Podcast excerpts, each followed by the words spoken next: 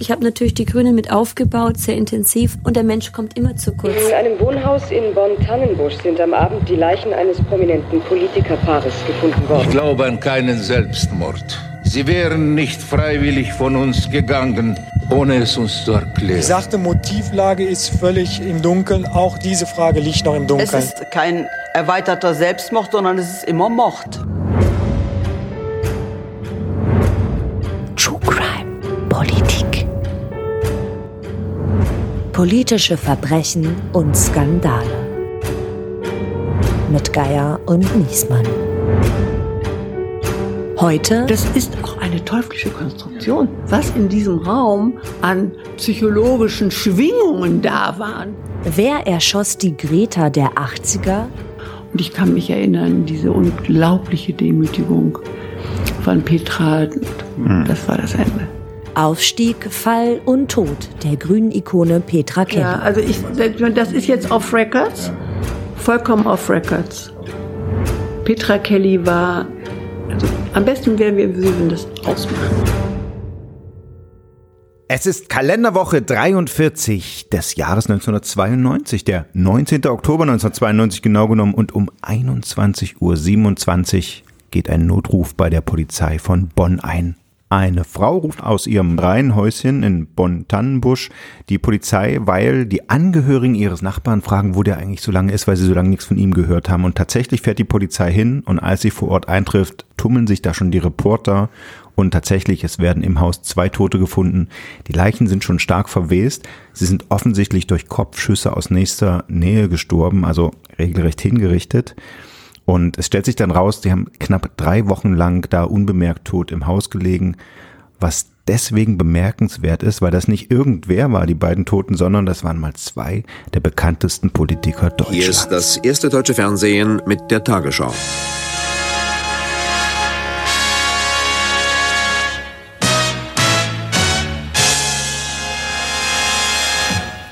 Guten Abend, meine Damen und Herren.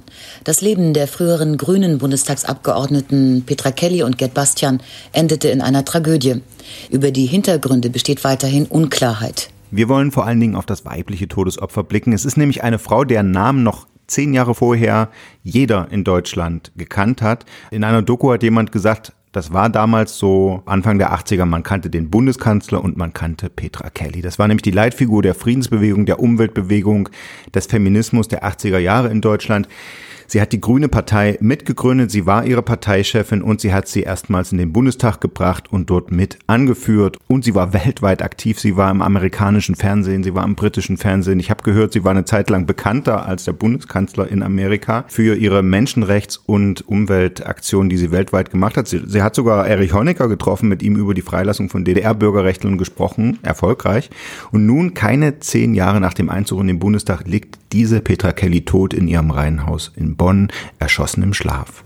Und ganz Deutschland fragt sich in dieser Nacht, was ist da passiert? Und damit sagen wir Hallo und herzlich willkommen, liebe Hörer und Hörerinnen, in einer Spezialfolge von Geier und Niesmann in unserem ganz neuen Format True Crime Politik, in dem es um die wahren Verbrechen in der Politik gehen wird. Und wenn ich das richtig sehe, dann geht es in dieser ersten Folge um die Grünen. Stimmt, weil wir haben uns gedacht, es gibt kaum eine Partei, die derzeit so im Gerede ist, im Zentrum der Aufmerksamkeit steht. Sie ist umstritten, sie sind umkämpft und sie spielen eine wichtige Rolle in der Regierung. Hm, und die Grünen kämpfen derzeit einerseits damit, dass sie an ihren Wurzeln festhalten, ja, also zum Beispiel die feministische Außenpolitik, der umstrittene Atomausstieg. Sie kämpfen aber auch damit, dass sie sich von ihren Wurzeln ganz schön weit entfernt haben. Thema Waffenlieferungen im Kriegsgebiet, da sind sie ja ganz vorn dran. Und ich weiß gar nicht, in wie vielen Bundesländern sie zurzeit mit der CDU regieren und mit der SPD und FDP im Bund. All das war völlig undenkbar, als Petra Kelly die große, erfolgreiche Frau bei den Grünen war. Und wir glauben, wenn wir heute über das Leben dieser Urgrünen, dieser Ikone der Anfangsjahre und ihren tragischen Tod reden, dann verstehen wir auch die Grünen heutiger Zeit und ihre Wurzeln ein Stück weit besser. Alle, die gegen Atomkraftwerke sind, sollen aufstehen die Angst vor Plastikwaffen haben in der Hand von einem Kind, sollen aufstehen. Alle, die ihr Unbehagen immer nur im Magen tragen, nicht fragen, was zu sagen, nur von ihrer Lage klagen, sollen aufstehen. Wir wollen aus diesem waffenstarrenden, weltumspannenden Irrenhaus ausbrechen. Wir wollen kein Feindbild. Wir wollen nicht das Fußvolk einer Raketenpartei sein. Und alle, die hier keine Atomraketen wollen, sollen aufstehen. Und alle, die Frieden schaffen, ohne Waffen wollen, sollen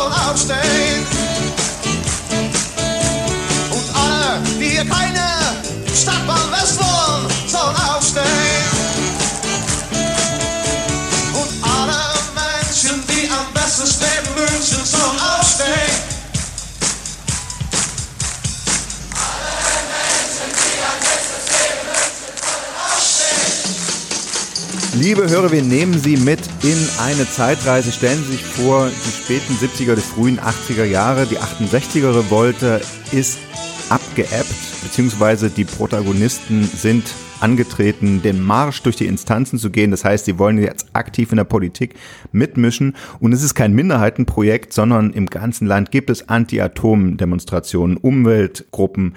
Es gibt die großen Demos gegen den NATO-Doppelbeschluss, zum Beispiel 1981 im Bonner Hofgarten, 300.000 Demonstranten für ein atomwaffenfreies Europa und die Demos gegen äh, die nukleare Entsorgungsanlage in Gorleben. Das war schon 79 in Hannover, 40.000 Menschen. Also sind ganz viele Leute auf den Straßen und aus dieser Bewegung, wo auch Feminismus, Menschenrechte eine wichtige Rolle spielen, formt sich allmählich in Deutschland, in Städten, in Länderparlamenten äh, die Grüne Partei. Und äh, ganz vorne mit dabei ist Petra Kelly. Willy Brandt meint, wir brauchen nicht mehr, aber weniger Massenvernichtungsmittel. Ich meine, wir brauchen keine. Gucken wir mal auf die Person. Geboren wird Petra Kelly am 29. November 1947 in Günzburg. Das liegt in Bayern. Das heißt, würde sie heute noch leben, wäre sie in ihren 70er Jahren. Petra Kelly wird von ihrer Großmutter erzogen. Ihr leiblicher Vater heißt Richard Siegfried Lehmann. Der trennt sich aber schon Anfang der 50er Jahre von seiner Frau und von der Tochter. Bei der Scheidung ist Petra Kelly sieben Jahre alt. Die Mutter findet einen neuen Lebensgefährten. Das ist ein Amerikaner, der heißt John E. Kelly. Daher stammt dann auch der Name. Und mit 13 zieht Petra Kelly mit der Familie nach Amerika. In den USA erlebt sie ein nächstes traumatisches Ereignis. Ihre Halbschwester Grace stirbt 1970 an Krebs und dieser Verlust trifft Kelly schwer.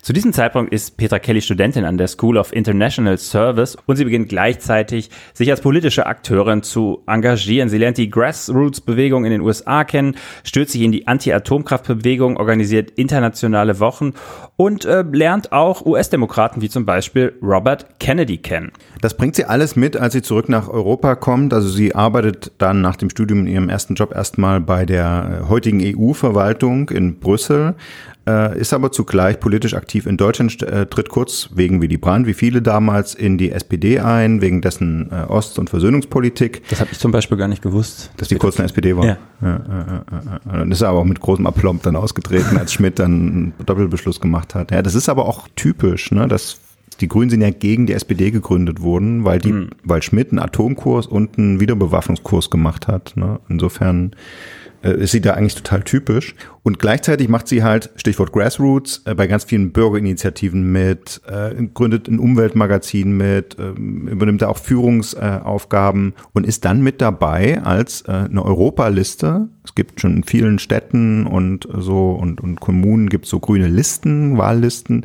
Und das wollen die dann auch auf EU-Ebene machen. Da kennt sie sich ja aus durch ihren Job wird da Spitzenkandidatin und das ist im Prinzip so ihr Einstieg ins grüne Parteienleben. Und dann ist sie natürlich auch dabei, als dann 1980 in Karlsruhe die Grünen gegründet werden. Es gibt noch eine ganz interessante Information aus ihrem Privatsleben. Manche sehen darin so ein bisschen ein, ein, äh, ein Muster. Also ihr erster Liebhaber in Brüssel ist Siko Manzold. Der ist damals Präsident der EEG-Kommission, 39 Jahre älter und also Kellys Chef. Und das zieht sich so ein bisschen durch ihr Leben durch, dass sie immer den Kontakt zu deutlich älteren Männern sucht. Sie ist später mit einem Gewerkschaftsführer liiert, der ist 20 Jahre älter als sie, von dem wird sie sogar schwanger, treibt das Kind dann ab. Und auch Gerd Bastian, ihr späterer Partner, äh, ist ja bedeutend älter. Es gibt Menschen und Beobachter, die da einen Vaterkomplex vermuten. Frau Kelly, Jubel brach hier aus, als die Zahlen nur endlich klar war, dass sie drin sind. Welche Form der Politik wollen Sie denn mit den Abgeordneten, die Sie in den Bundestag kriegen, machen? Ja, wir werden nicht nur gewaltfreien Widerstand auf der Straße ausprobieren, einüben, wir werden diesen gewaltfreien Widerstand gegen Atomarisierung, gegen Außenminister Strauß, gegen Stationierung, gegen frauenfeindliche Politik im Parlament machen, im Deutschen Bundestag.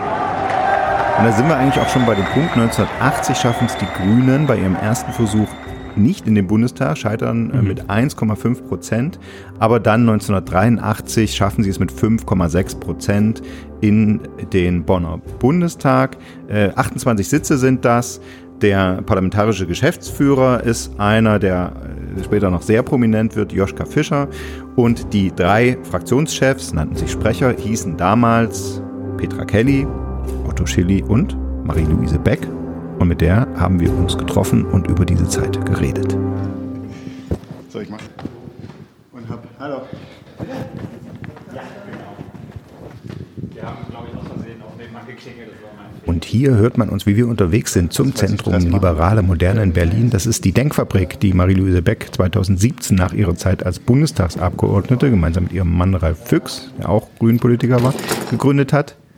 Als Politikerin hat Marie-Louise Beck dann noch eine stattliche Karriere gemacht, also erst Fraktionschefin, später dann eine Weile in der Bremer Bürgschaft und dann von 1994 bis 2017 Bundestagsabgeordnete. Sie war parlamentarische Staatssekretärin im Familienministerium, sie war Ausländerbeauftragte der Bundesregierung, zuletzt dann Expertin für Osteuropa und daran knüpft sie jetzt mit der Denkfabrik an, die dort vor allen Dingen die liberalen Demokratien unterstützen will. Also das hätte Peter Kelly jedenfalls gefallen, ne? Oder hier so setzen? Was, einer, einer setzt sich hier hin, einer da. Ja, das kann man da, da, da. Beschreiben Sie doch bitte erstmal die Zeit, die Atmosphäre, mit der Sie da eingezogen sind. Also der Tag des Einzugs war ein großes Spektakel. Aber es gab natürlich ein paar Tage davor, dass nach der Wahl und dem Wahlergebnis äh, wir tatsächlich uns aus den jeweiligen Bundesländern aufgemacht haben um uns in Bonn, damals noch nicht Berlin, um uns in Bonn zu treffen. Sind mit dem Zug nach Bonn gefahren, kommen am Hauptbahnhof an und fragen, wo geht's denn hier zum Bundestag? Das also etwa war äh, der Wissensstand, auf dem wir uns bewegt hatten. Mhm. Und wir begegneten einem politischen Bonn, was von leichtem Entsetzen gequält war, denn dass da auf einmal eine neue Partei und Fraktion entsteht, daran hatte irgendwie gar niemand gedacht. Wir sahen ja auch für die allgemeinen Verhältnisse in Bonn ziemlich ungewöhnlich aus, um es mal vorsichtig zu formulieren. Genau, Strickpulli.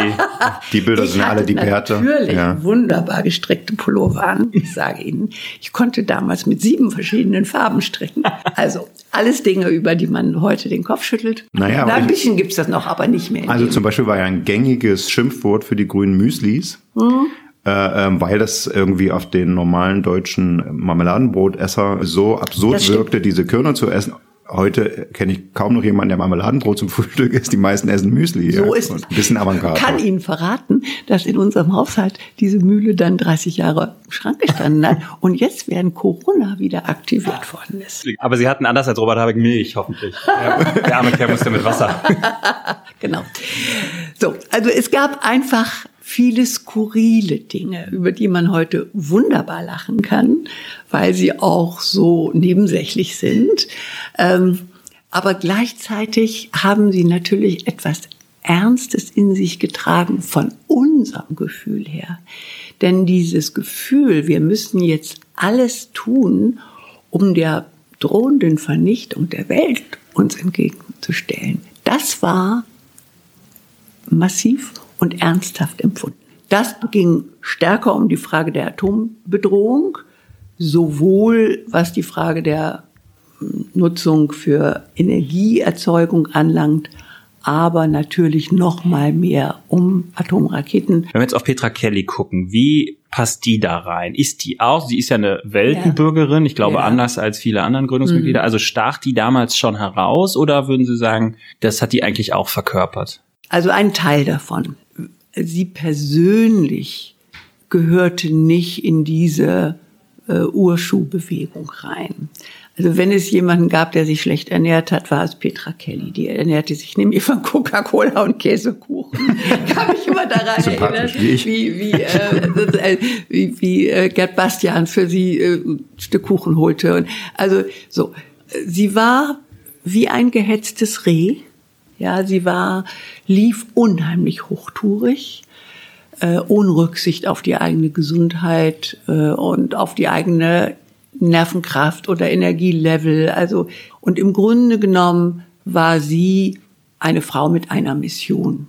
Mit allem, was dazu gehört. Diese Mission hat in ihrem Leben alles bedeutet und diese Mission hat sie vorangetrieben und formuliert mit einer Energie, die unendlich viele mitreißen konnte. In der Zeit, ob das heute noch so wäre, da bin ich mir überhaupt nicht sicher. Ich bin mir überhaupt nicht sicher, ob eine so kleine, zarte Petra Kelly mit dieser Emotionalität und der, der hohen Stimme und der Geschwindigkeit, in der sie gesprochen hatte, ob die heute noch in der Lage wäre, 500.000 Leute wie im Bonner Hofgarten damals quasi in, in einen richtigen emotionalen Rausch also sie war eine Leitfigur der Bewegung schon bevor das zur Partei geworden ist? Ja. Aber der Friedensbewegung, nicht der ökologischen Bewegung. Auch der ökologischen hm. Bewegung. Also ich kann mich an die erste Begegnung mit ihr erinnern. Das war in Pforzheim. Ich lebte ja auch in Pforzheim. Und da hatten wir eingeladen zu Kindergesundheit. Und Sprecherin war Petra Kelly. Oh Schreck, oh Graus, es passierte das, was äh, jedem Veranstalter graue Haare wachsen lässt. Äh, zwei Stunden vor der Veranstaltung sagte sie aus gesundheitlichen Gründen ab. Großes Hin und Her. Und das Ende vom Lied war, dass irgendjemand sie aus Nürnberg mit einem BMW rasend über die Autobahn nach Pforzheim brachte, äh, weil wir sie nun unbedingt doch mhm. haben wollten. Und das war meine erste Begegnung. Und auch da würde ich sagen, ich bin vollständig angefasst aus dieser Veranstaltung rausgegangen. Auch da würde ich heute sagen, Petra, du wirst nicht vielleicht eine Nummer kleiner? Also die großen Gefahren, mhm. die auf die Kinder zukommen, wegen der schlechten Ernährung und des Zuckers und die Haut und alle Allergien explodieren und so. Es war eben alles immer eine Nummer zu, hm. ja, zu stark Weltendzeit, hm. würde ich heute. Ich habe auch für mich versucht, dieses Phänomen Peter ja. Kelly nachzuvollziehen. Mhm. Jetzt bin ich 83 geboren, als sie im Bundestag eingezogen sind, also wirklich nachgeboren, wenn man so will. Und der, ich fand, der Vergleich liegt ja eigentlich auf der Hand. Ist sie die Greta Thunberg ihrer Zeit? Kann man das sagen? Weil sie sagt, ein kleines, zartes Persönchen, aber immer quasi auf voll Alarmismus, um es jetzt mal ein bisschen ja. flapsig zu Also ich, ich glaube, das trifft nicht schlecht. Das ist, glaube ich, das, was was dann eben letztlich nur erklären kann, äh, diesen schnellen Aufstieg und die Rolle äh, von Petra Kelly. Es gehört in eine Zeit. Und, äh, und Menschen wie Sie oder wie Greta Thunberg, die brauchen einen gewissen Resonanzboden. Und da gibt es große Ähnlichkeiten, dass die Grundsätzlichkeit, die Warnung vor der eigentlich alles vernichtenden Gefahr, die ja bei Atomraketen auch nicht falsch ist. Und in dieser Hinsicht finde ich den Vergleich von diesen beiden Frauen durchaus angemessen. Man muss sagen, Frauen in ihrer Zeit. Nun war die Bewegung überhaupt schon skeptisch, ob man das äh, auf dem klassischen Weg alles äh, umsetzen kann und sollte auch. Und so, das war ja schon umstritten. Aber dann war die Partei auch basisdemokratisch verfasst, wenn, wenn schon im Bundestag, dann aber mit Rotationsprinzip und äh, die ganzen Einschränkungen. Ähm, insofern hießen dann die Fraktionschefs auch nur Sprecher. Ne? So, das sollte dann nicht wahrscheinlich nicht so hierarchisch klingen. Die ersten drei Sprecher waren Sie, Petra Kelly und Otto Schilly. Vor dem Hintergrund weiß ich gerade, wie führt sich denn da so eine Fraktion? Und dann noch ja. mit diesen beiden anderen äh, äh, Co-Sprechern. Ich glaube, unsere Stärke war, dass wir viele gut ausgebildete Leute hatten, die vorher in Initiativen gearbeitet hatten und die beseelt waren von einem Thema und einem Ziel und diese Emotionalität und diese Überzeugung auch in die politische Öffentlichkeit getragen haben und das reichte für den Anfang. Wie war die Zusammenarbeit in dieser Dreiergruppe? Also gab es da jemanden, der den Ton angegeben hat? Wie war das mit Petra Kelly? Konnte man mit der zusammenarbeiten oder war das eher eine Person, die ihr eigenes Ding gemacht hat? Also Petra war eigentlich immer ein Zwilling mit Gerd Bastian. ich kann sie gar nicht, im Grunde genommen in meiner Wahrnehmung war sie immer als Paar präsent. Äh, halt, stopp. Ähm, halt mal das Interview an. Ich glaube, wir müssen mal einmal erklären, wer ist eigentlich Gerd Bastian? Absolut, das ist ja auch wirklich eine, eigentlich eine Symbolfigur der Friedensbewegung für sich schon, auch wenn er jetzt hm. nicht mit Petra Kelly zusammen gewesen wäre. Eigentlich Bundeswehrsoldat, äh, mit 18 noch überzeugt in den Zweiten Weltkrieg gezogen, wird später General bei der Bundeswehr äh, und wird dann aber immer politischer. Also er fängt dann an, als Bundeswehrgeneral an Straßenblockaden oder an, an, an, Protestaktionen gegen die Wiederbewaffnung teilzunehmen. Also er ist total, ne? Schmidt will irgendwie auch Atom, amerikanische Atomwaffen äh, auf deutschem Boden stationieren lassen. Äh, das lehnt er ab. Er ist für eine Verständigungspolitik. Er äußert auch irgendwo, dass die Aufrüstung der Russen ja auch mit einer Art äh, Verteidigung zu tun haben ne, in diesem kalten mhm. Kriegskonflikt und das kommt natürlich überhaupt nicht gut an. Und ja, die, die Bundeswehr oder der Verteidigungsminister löst den Konflikt mit Bastian auf, indem er ihn mehr oder weniger rauskompromittiert. Also äh, Bastian verlässt die Bundeswehr und wird dann eigentlich erstmal hauptsächlich Aktivist und dann eben Grünen-Politiker. Und das ist das, was du meinst, als, als äh, Symbol letztendlich auch. Ne? Also ein Kämpfer im Zweiten Weltkrieg, ein hochdekorierter Bundeswehrgeneral, ähm, ja, wechselt die Seiten, wird Überläufer, wenn man so will. Also ja. er verlässt die Truppe und wird Friedensaktivist. Aus Sicht der Grünen ist das natürlich einfach der beste Kronzeuge, der sagt, auch unsere eigene Bundeswehr übertreibt es mit der Aufrüstung, die riskiert unser aller Leben, wenn hier Atombomben herkommen. Das ist ja die Stimmung.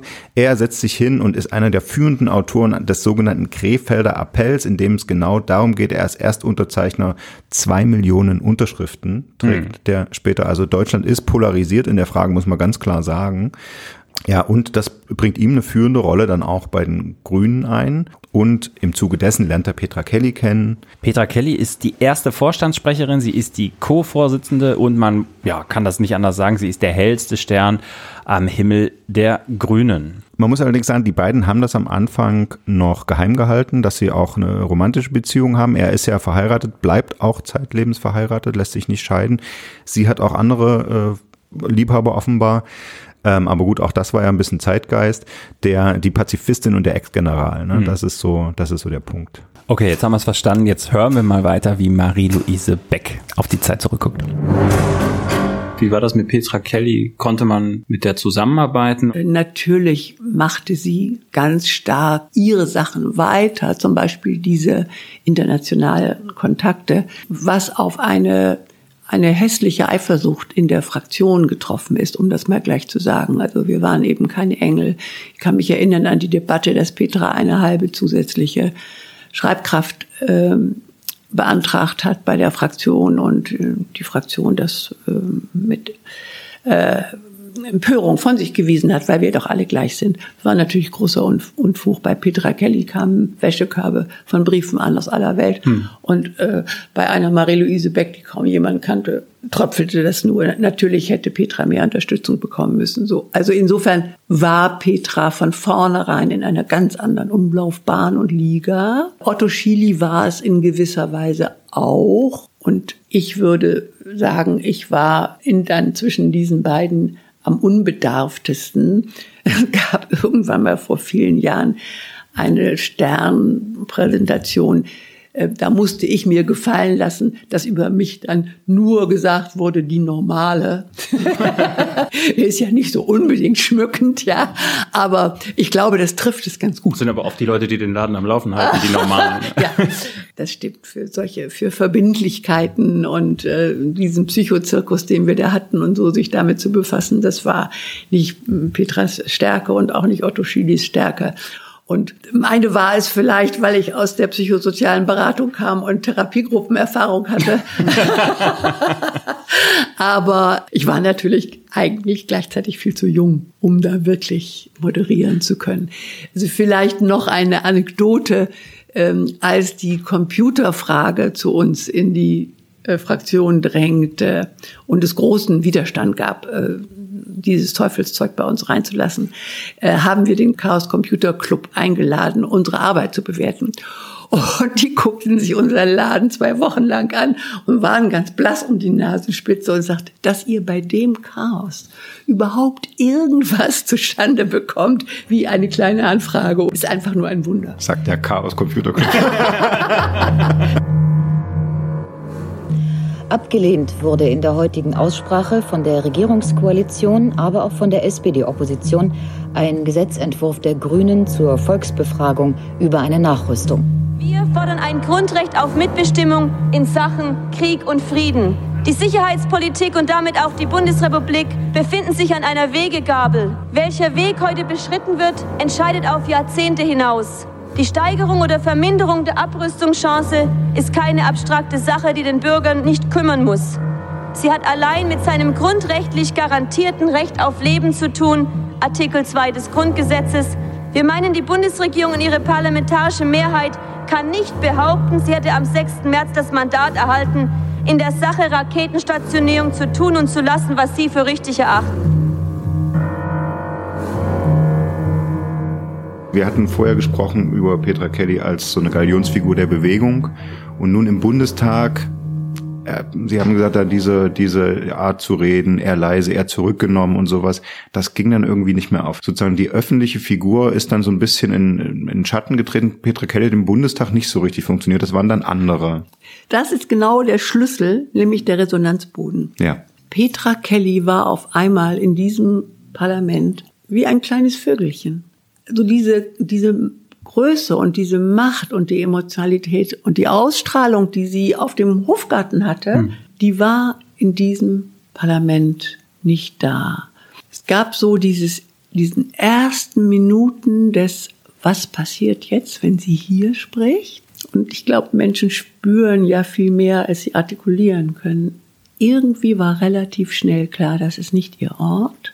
Ich kann das auch für Gerd Bastian nochmal beschreiben. Auch bei dem große Spannung. Was wird sein, wenn der Ex-General hier zum ersten Mal auftritt? Und da kam irgendwann ein Zwischenruf, zack, zack.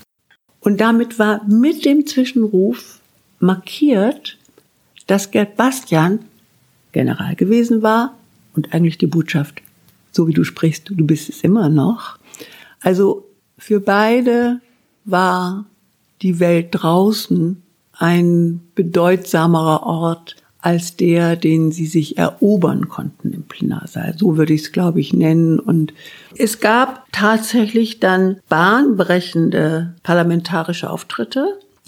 Joschka Fischer wurde immer zugesprochen, er sei eigentlich nur der kleine Bruder von Daniel Cohn-Bendit und würde es sehr schwer haben. Joschka hatte einen ersten Auftritt zur Kiesling-Affäre. Einem General, der in den vorzeitigen Ruhestand versetzt wurde, weil ihm zugeschrieben wurde, er sei homosexuell. Da hat Joschka eine fulminante Rede gehalten. Immer mit einer gewissen Respektlosigkeit, die bei Joschka aber bedeutete, er piekst rein mhm. in die Doppelbödigkeit, in die Scheinheiligkeit und die Bigotterie dann gab es einen weiteren solchen Auftritt, Waltraud Schoppe, die dort steht im Parlament und über Sexismus spricht. Ein Begriff, der damals vollkommen unbekannt war. Ja, wo die CDU-Männer dachten, jetzt redet sie über Sex im Parlament. Und ähm, ihre Botschaft war eine ganz andere. Fordern Sie alle auf, den alltäglichen Sexismus hier im Parlament einzustellen. Also die fulminanten Reden haben andere gehalten und aber noch mal ganz kurz dazu, wie kam es denn, dass ist das wirklich nur mit Neid und Missgunst zu erklären, dass sie als äh, innerhalb der Fraktionen gar nicht die Autorität hatte, gar nicht so respektiert wird, dass sie Unterstützung verweigert wurde? Nein, das war nicht nur Neid und Missgunst, aber also sicherlich würde ich sagen, wir hätten sie anders unterstützen müssen und wir hätten reifer, erwachsener und auch freundlicher damit umgehen müssen, dass nicht alle gleich sind. Hm und dass Petra anders war als andere und damit eine andere Rolle haben musste, natürlich auch anders ausgestattet werden musste. Petra war eben Petra. Aber äh, dazu war der Kampf jedes Einzelnen, äh, seine, seinen Platz zu finden. Hm. Wir waren ja auch noch in doppelter Besetzung. Das muss, also wir kamen da ja sofort in doppelter Besetzung, weil die sogenannten Nachrücker, die uns nach zwei Jahren ablösen sollten, von vornherein Teil der Fraktion war. Das heißt, Sie müssen sich mal als Referenten vorstellen, angestellt wurden oder wie haben Sie Ja. das gemacht? Ah, ja, okay. also Sie müssen sich mal vorstellen, was das psychologisch für eine Situation war. Man bekommt ein Mandat. Ja, was Größeres kann einem im Leben nicht passieren. Und dann ist einem aber schon klar, in zwei Jahren wird das vorbei sein. Mhm. Und die, die dich beerben, die sitzen alle schon in deinem Genick. Und die gucken alle schon, stolpert sie oder wird sie etwas so unverzichtbar, dass vielleicht eines Tages gesagt wird, die soll gar nicht rotieren nach zwei Jahren und ich kriege dieses Mandat gar nicht. Also das ist auch eine teuflische Konstruktion. Ja. Das muss man sich alles mal klar machen, was in diesem Raum alles an psychologischen Schwingungen da waren, mhm. die alle keineswegs nur Freundlichkeit und Freundschaft ausgestrahlt gestrahlt haben, weil wir alle gemeinsam die Erde retten wollten. Mhm. Pustekuchen, ja. Also. Und Petra Kelly hat sich auch geweigert, an der Rotation dann teilzunehmen. Genau. Ja, also das war genau so etwas. Also ich würde jetzt sagen, vielleicht ahnten es manche schon, dass da angesichts ihrer Prominenz, dass sie möglicherweise nachher in zwei Jahren unverzichtbar sind, sich selbst für unverzichtbar halten und ich dann in die Röhre gucke. Das war die psychologische Konstellation. Und das mit einer Petra Kelly, die für kleinteilige Fraktionsarbeit und Fraktionsführungsarbeit, was ja auch heißt, Leute zusammenhalten und Leuten ihren Quatsch ausreden oder was auch immer, ja, Konkurrenzen, Arbeitsverteilung und so vorzunehmen, das war nicht ihr Ding. Und, ähm, und genau, und das genau passierte dann, ja. Und sie war auch nicht ersetzbar. Punkt. Okay, also fassen wir das jetzt mal zusammen. Petra Kelly ist also eine engagierte, leidenschaftliche, empathische und ja, schillernde, strahlende Figur.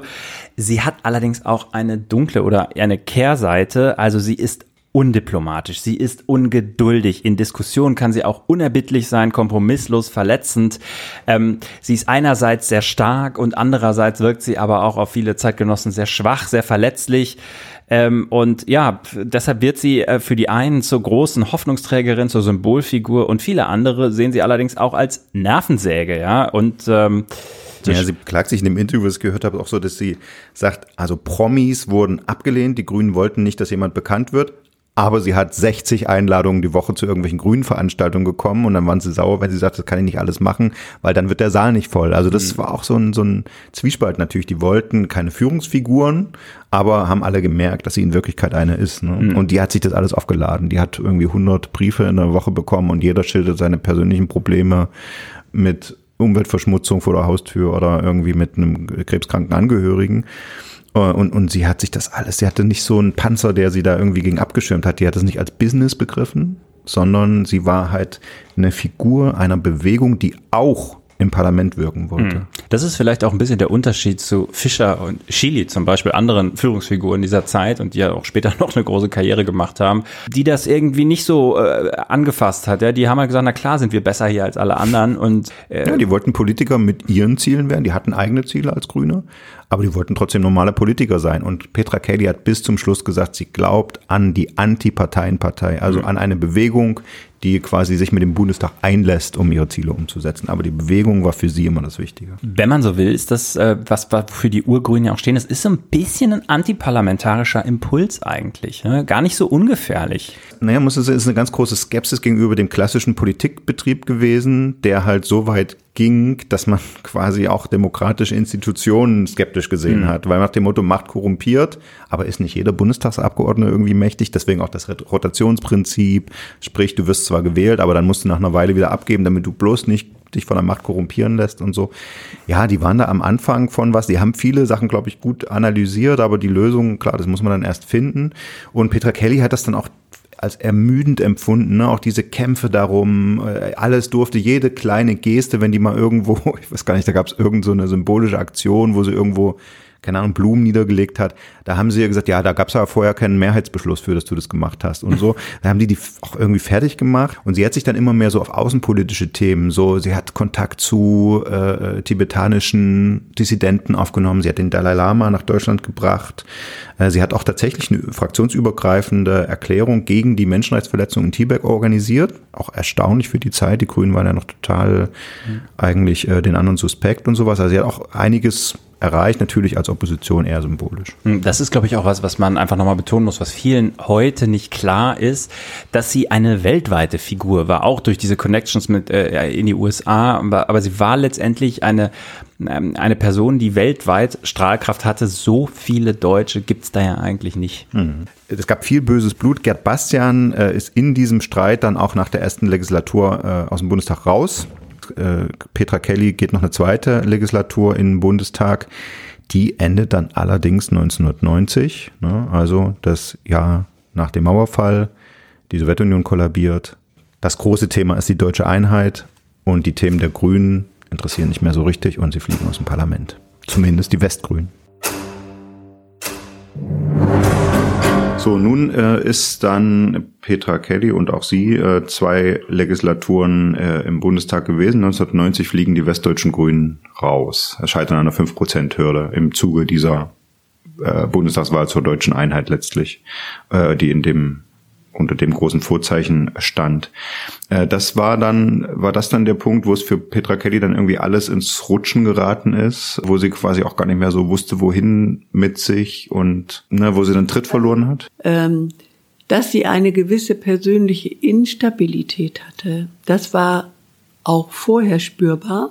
Und ob das nochmal verstärkt wurde, kann ich nicht sagen. Also bis hin zu diesen Fragen, dass ich nicht weiß, wie ihre finanzielle Situation ausgesehen hat. Entgegen dem weit verbreiteten Glauben bekommen ja Abgeordnete nicht sofort eine Pension, wenn sie den mhm. Bundestag verlassen, sondern äh, jetzt ab dem 58. Anspruch, ja. Lebensjahr, ich mhm. weiß nicht, wie das mhm. damals war, ein Übergangsgeld.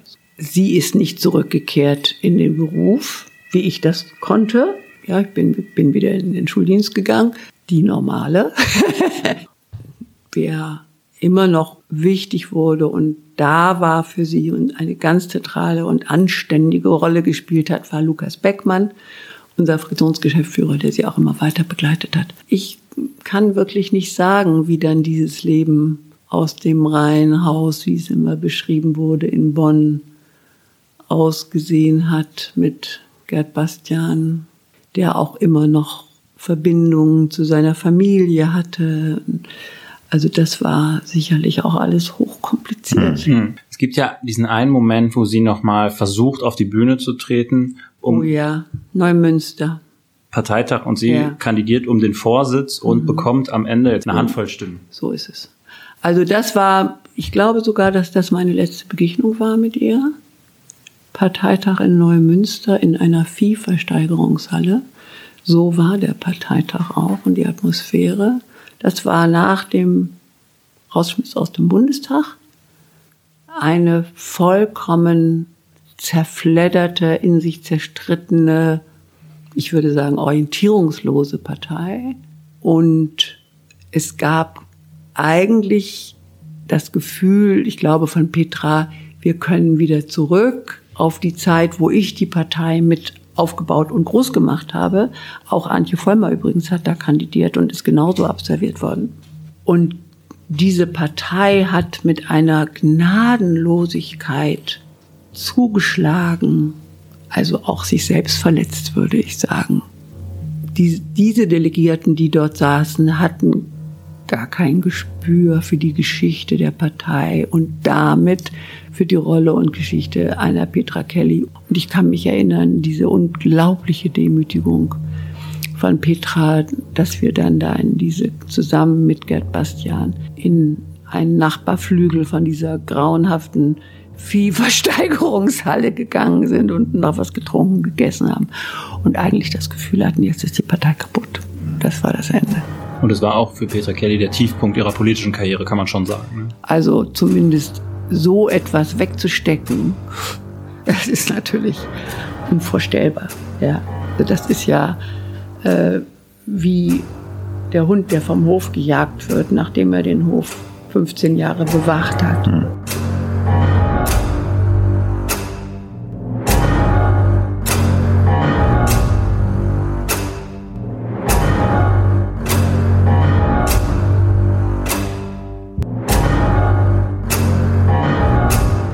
Also man muss sich das einfach auch nochmal vorstellen, was das alles für Petra Kelly persönlich bedeutet hat. Also eine, eine Frau, die vorher gefragt war, wie kaum eine andere Politikerin, steht auf einmal vor dem Nichts. Sie hat keine Aufgaben mehr, sie hat kein Büro mehr, sie hat ja auch kein Einkommen mehr, wenn man so will, und sie stürzt wirklich in eine persönliche Krise, das kann man sagen.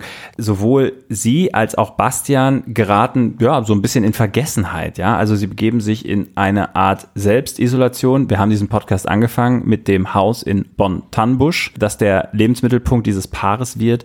Und sie bekommen auch gesundheitliche Themen, und zwar beide. Petra Kelly wird psychisch schwer krank, sie leidet unter Bedrohungsängsten, sie hatte vorher auch Drohbriefe und so bekommen. Sie steht bei der Polizei auf den Listen gefährdeter Persönlichkeiten, will aber keinen Personenschutz, weil ihr das widerstrebt. Und sie hat mehrere psychische Zusammenbrüche, hält sich immer wieder in Kurkliniken auf und ja, kämpft mit Phobien, mit Ängsten, weshalb sie am Ende das Haus eigentlich nicht mehr verlässt, zumindest nicht alleine und irgendwann auch anfängt, ihren Partner Gerd Bastian daran daran zu hindern, das Haus zu verlassen. Also sie gerät in eine Abhängigkeit von ihm.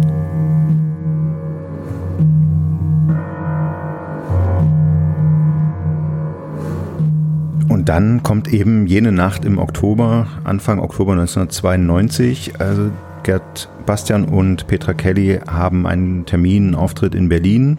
Äh, da gibt es noch äh, Aufzeichnungen über eine Hotelübernachtung, kommen dann zurück nach Hause nach Bonn fassen da nicht viel an, gehen offenbar zügig ins Bett. Das ist das, was die Rekonstruktion so ergeben hat. Und Gerd Bastian, bekannt als Frühaufsteher, setzt sich morgens, am nächsten Morgen zeitig äh, an die elektrische Schreibmaschine, schreibt einen Brief an seine Ehefrau, wir haben es schon gesagt, hat er immer noch Kontakt gehalten, klebt ihn zu, legt ihn bereit, schreibt einen zweiten Brief, irgendeine Nichtigkeit an seinen Anwalt und hört da nicht nur mitten im Satz auf, sondern mitten im Wort, müss. Und dann passiert irgendwas.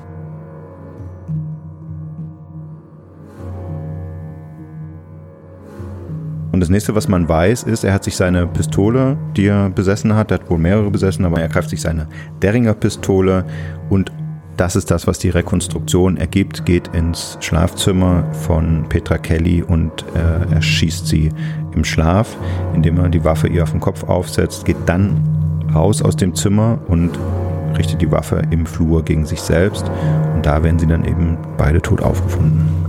Petra Kelly wurde 44 Jahre alt, Gerd Bastian 69. Müssen das nochmal dazu sagen, das ist die offizielle Version, das ist, das ist die Version, wie die Staatsanwaltschaft Bonn vier Monate nach dem Leichenfund und nach umfangreichen Ermittlungen annimmt, wie diese Tat gewesen ist. Aber Vieles daran erscheint vor allen Dingen den Weggefährten von Petra Kelly und Gerd Bastian unfassbar. Also die Tat an sich sowieso, aber es gibt keinen Abschiedsbrief, es gibt keine Botschaft äh, in irgendeiner Form äh, und es gibt keinen Sinn, den man in diesen Tod reindeuten kann. Ich meine, es waren zwei unheimlich sendungsbewusste Politiker, vor allen Dingen äh, eben auch Petra Kelly. Also es gibt die Spekulation, darüber ging es ihr psychisch so schlecht, dass das quasi ein gemeinschaftlicher Suizid gewesen ist. Aber jeder, der Petra Kelly kannte, sagte, aber das hätte sie nicht einfach so gemacht, ohne einen Abschiedsbrief, ohne ein Testament, ohne irgendwas, was über den Tag hinausweist. Und die Terminkalender der beiden waren noch voll bis ins, weit ins nächste Jahr hinein. Sie hat eine Gastprofessur in Amerika angeboten bekommen. Sie sollte, das war mit den Grünen schon vereinbart, 1994 fürs Europaparlament kandidieren. Also es klang jetzt auch nicht so, als ob sie quasi am Boden angekommen wären und keinen anderen Ausweg mehr gesehen haben. Und entsprechend sind sehr schnell viele verschiedene Theorien was wirklich dahinter gesteckt haben könnte, im Umlauf gewesen. Also stopp, ich habe jetzt gerade eben erzählt, äh, sie steckt in einer schweren persönlichen Krise, stand vor dem Nichts. Das klingt jetzt bei dir gerade schon wieder ganz anders. Also so richtig schlau werde ich noch nicht aus der Sache. Ich habe das so verstanden, sie hat vieles versucht, um im Gespräch zu bleiben, zum Beispiel eine Fernsehsendung bei Sat 1, äh, gab es auch ein paar Folgen, war nicht erfolgreich, hat sich auch mit Sat 1 natürlich überworfen, weil sie auch keine Kompromisse eingehen wollte. Und es ist halt viel gescheitert und es gab halt viele Angebote, hm. ne, US-Uni und sowas, wo sie halt aufgrund ihres psychischen Zustandes nicht zugesagt hat, nicht hin wollte, an Bastian geklemmt hat, der musste ins Krankenhaus. Also hat sie das alles abgesagt, weil sie bei ihm sein wollte. Also kann man es zusammenfassen und sagen, also Potenzial war schon da, aber sie war einfach gesundheitlich, psychisch gar nicht in der Lage, Na, sie hätte sich neu aus, dieser, aus ja. dieser Situation her herauszukommen. Und sie hätte sich aber auch inhaltlich neu erfinden müssen. Sie war die Frau der Friedensbewegung, der Abrüstung und jetzt kollabiert die Sowjetunion. Ne, sie war die Frau für Feminismus und Umweltschutz und jetzt kümmern sich irgendwie in der Tagespolitik alle um die deutsche Einheit. Die Grünen sind nicht mehr am Bundestag. Also das sind dann so B-Themen. Sie könnte dann noch durch die grünen Ortsverbände tingeln ne? und mit, mit den noch verbliebenen äh, wackeren da so Kaffeekränzchen machen, aber sie ist nicht mehr so einflussreich wie früher. Die, die, die Süddeutsche hat ein Interview mit ihr geführt. Das ist sieben Monate liegen geblieben und erst nach ihrem Tod dann äh, gedruckt wurden und sowas. Der, der Bastian hat irgendwie bei den Redaktionen angerufen und darum gebettelt, dass sie sie mal zitieren oder wenigstens mal als Leserbrief irgendwas von ihr abgedruckt mhm. wird. So, also ich glaube, es war auch so ein Leiden daran, so unbedeutend geworden mhm. zu sein, schlagartig. Ne?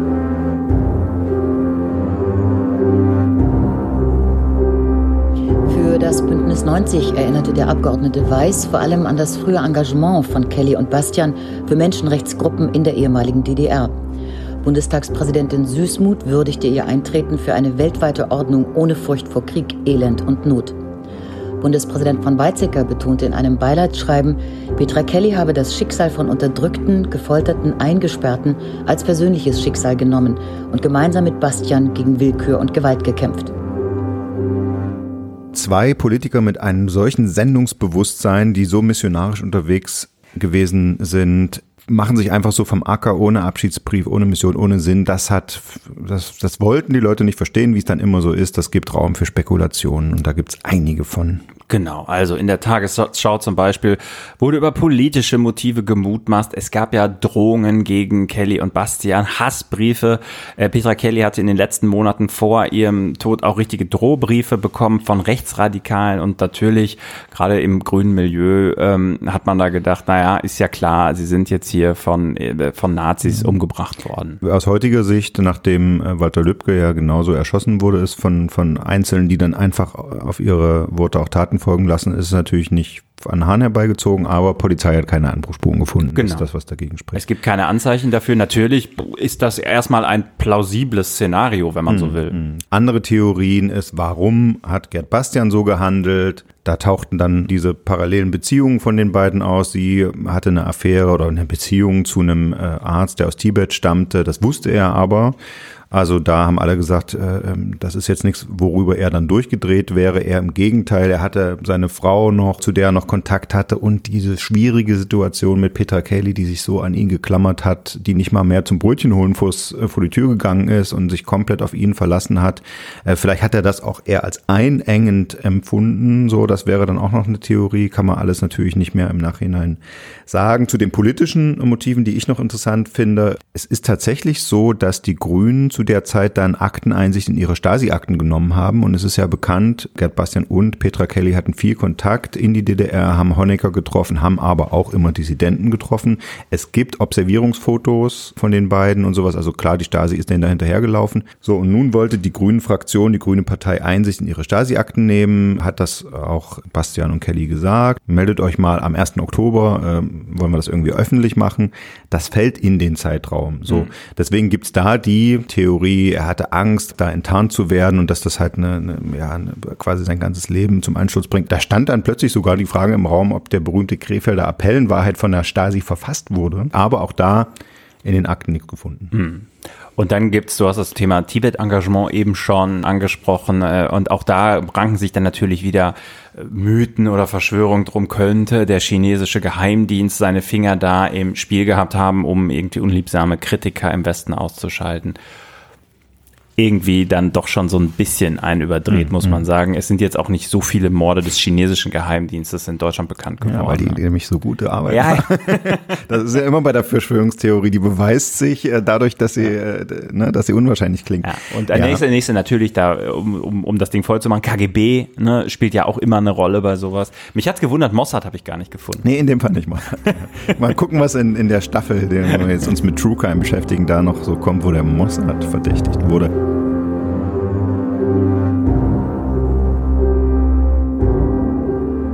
Wie gucken Sie da heute drauf, wenn Sie sich an diese beiden, an dieses Paar erinnern? Ich würde sagen, dass es ähm, eine tragische Verstrickung dieser beiden Menschen gegeben hat. Ähm, die Motive, weshalb er sie erschossen hat, sind nie ganz klar geworden. Es gab Gerüchte, er könne Verbindungen gehabt haben über den Krefelder Appell äh, zu östlichen Geheimdiensten. Äh, es gab aber auch andere Gerüchte, äh, dass er letztlich doch gar nicht der Mörder gewesen sei, denn die Terrassentür habe offen gestanden und äh, auf der Schreibmaschine sei ein Brief gewesen, wo er mitten im Satz oder mitten im Wort sogar das äh, Tippen abgebrochen hätte. So, also es hat, es rankt sich darum eine äh, große äh, Gerüchteküche. Wahrscheinlich ist das auch so, weil man natürlich eigentlich die Wahrheit wissen möchte. Die ist auch wichtig. Soweit ich beide erlebt habe,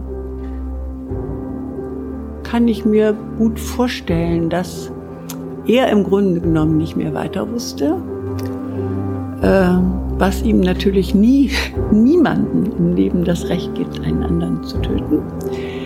Nichtsdestotrotz scheint das für mich die plausibelste Erklärung für dieses tragische Ende, was dieses Paar genommen hat. Und in der Literatur würde man das eine tragische Verstrickung nennen. Ja, es ist traurig und es ist dann doch meistens so die, die naheliegenden Sachen sind, die, die irgendwie dann doch am plausibelsten sind.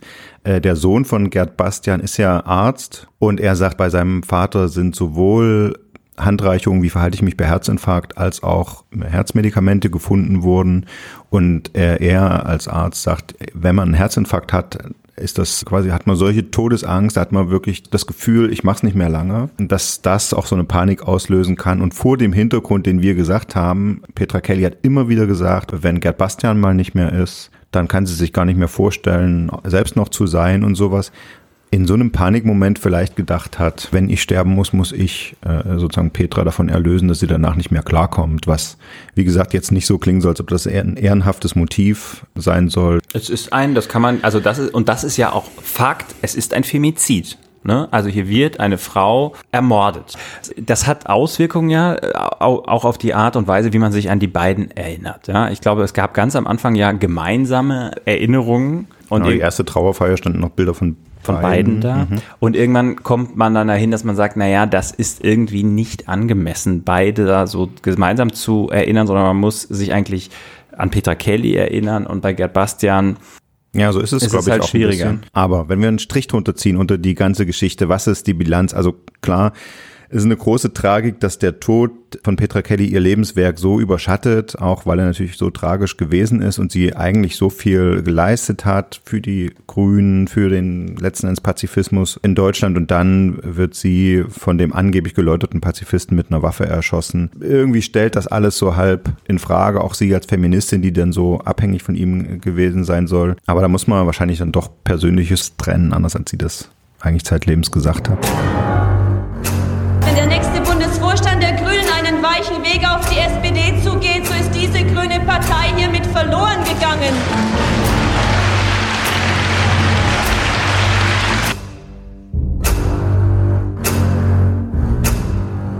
Also inhaltlich bin ich sicher, dass wir eine neue Kraft da gebildet haben durch die Debattenbeiträge, durch die Resolutionen, die vielen neuen Wertvorstellungen. Aber ich glaube, dass die Grünen in der Art, Politik darzustellen, miteinander umgehen, menschlich Wärme, Liebe spenden, das ist uns nicht gelungen.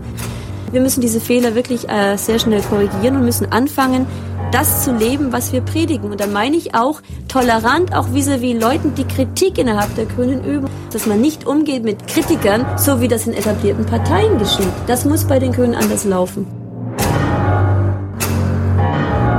Vielleicht sollten wir noch mal was zu Petra Kellys politischem Erbe sagen, wobei ich drüber nachgedacht habe, so viel Erbe ist da ja eigentlich gar nicht, wenn man so will, außer dass sie äh, halt am Anfang äh, dieser Partei quasi Schwung gegeben hat und, und eine Identifikationsfigur war. Ähm, aber bei vielen Dingen, ähm, wo Petra Kelly doch sehr klar gestanden hat, ja, also gegen Kompromisse für Regierungsbeteiligung, ähm, für ein scharfes Atomkraftende, äh, für gegen Waffenlieferung etc. pp. Ähm, da wäre sie ja bei der weiteren Entwicklung der Grünen hätte sie ja niemals mitgehen können. Also Kann man das sagen? Eigentlich ist sie eher so eine äh, Initiatorin oder so hm. eine Initialzündung und. Na, ich glaube, dass sozusagen das Feministische und das, das Rollenvorbild als Feministin im Bundestag, das, das waren ja wirklich, wenn man sich das anguckt, gibt es ja auch eigene Filme äh, drüber, wie die Männer da aufgetreten sind. Ja. Also das ist wirklich äh, eine, eine, wie sagt man, kein Ruhmesblatt für die Geschlechtsgenossen, wenn man sich das anguckt, wie die damals sich benommen haben. Das war, glaube ich, eine Leistung, die bis heute anhält. Mhm. Ähm, so generell auch äh, Frauenquoten, die die Grünen ja auch schon hatten und äh, die es jetzt in alle Parteien geschafft haben. Ich glaube auch eine, eine weibliche Kanzlerin, äh, Angela Merkel, ist was, was man sozusagen in der Linie vielleicht sehen kann und letzten Endes auch den Atomausstieg, den Schwarz-Gelb dann nach Fukushima beschlossen hat. Vielleicht, ich meine, ohne die Vorarbeit der Grünen wäre das vielleicht alles nicht möglich gewesen, aber du hast recht, vieles sieht man natürlich inzwischen auch schon wieder anders. Ja. Und man muss aber natürlich auch sagen, dass diese Atomkraftdebatte ja eigentlich auch immer noch nicht, nicht beendet ist, auch wenn wir das immer schon denken, ja, aber nun ähm, ist es halt so, dass der Klimawandel inzwischen doch vieles überlagert und als von vielen als das sehr viel drängendere Problem wahrgenommen wird und ähm, ich persönlich glaube noch nicht so richtig an das Revival der Kernkraft, aber who knows, ja, also mhm. also ich glaube, final beantwortet ist die, die Frage nach der Zukunft dieser Technologie auch mhm. noch nicht. Aber anders als beim Thema Thema Pazifismus um jeden Preis sind die Grünen da noch auf Petra Kellys Linie. Das ist ja, glaube ich, bei dem Thema Waffen ein bisschen anders. Und also mir ist aufgefallen, dass Christa Nichols, die auch mit in der ersten Bundestagsfraktion gesessen hat und die später selbst diese rot-grüne Karriere gemacht hat, die war dann auch Staatssekretärin und in der Schröder-Regierung und sowas. Also die ist den Weg der Professionalisierung und der Parteiwerdung gegangen, den Kelly damals immer verhindern wollte. Und die hat dann jetzt in so einem Interview zurückgeblickt auf Petra Kelly und sagt, also so heute nach diesem Marsch durch die Instanzen da vermisse ich am meisten solche Leute wie Petra.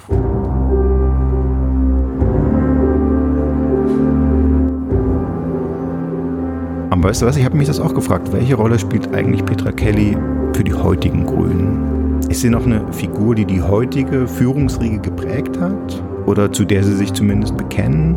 Ist sie noch ein Vorbild?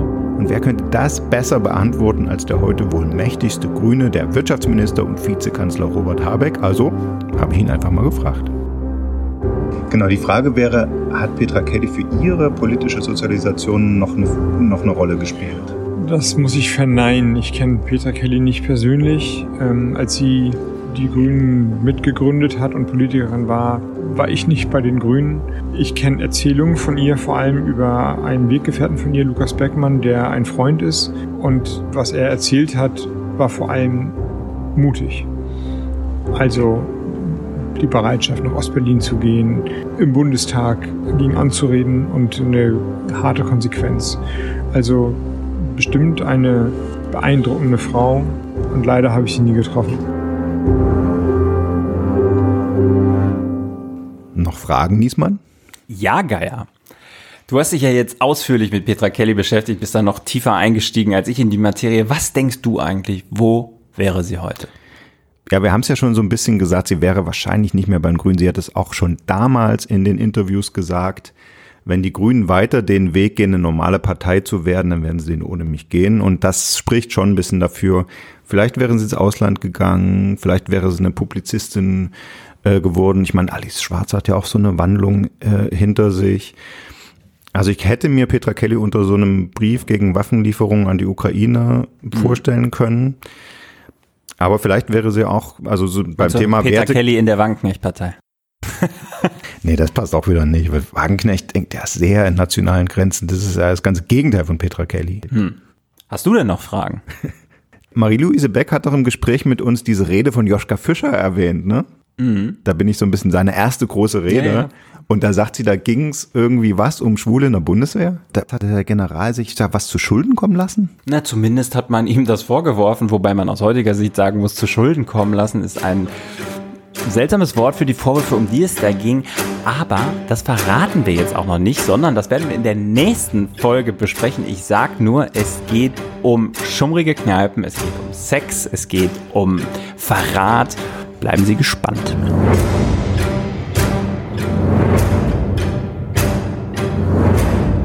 Das war True Crime Politik, ein Podcast des Redaktionsnetzwerks Deutschland. Von und mit Steven Geier und Andreas Niesmann. Musik Mario Sattlau. Stimme Alice Mecke. Producing Jan Bastian Buck. Neue Folgen immer freitags, überall, wo es Podcasts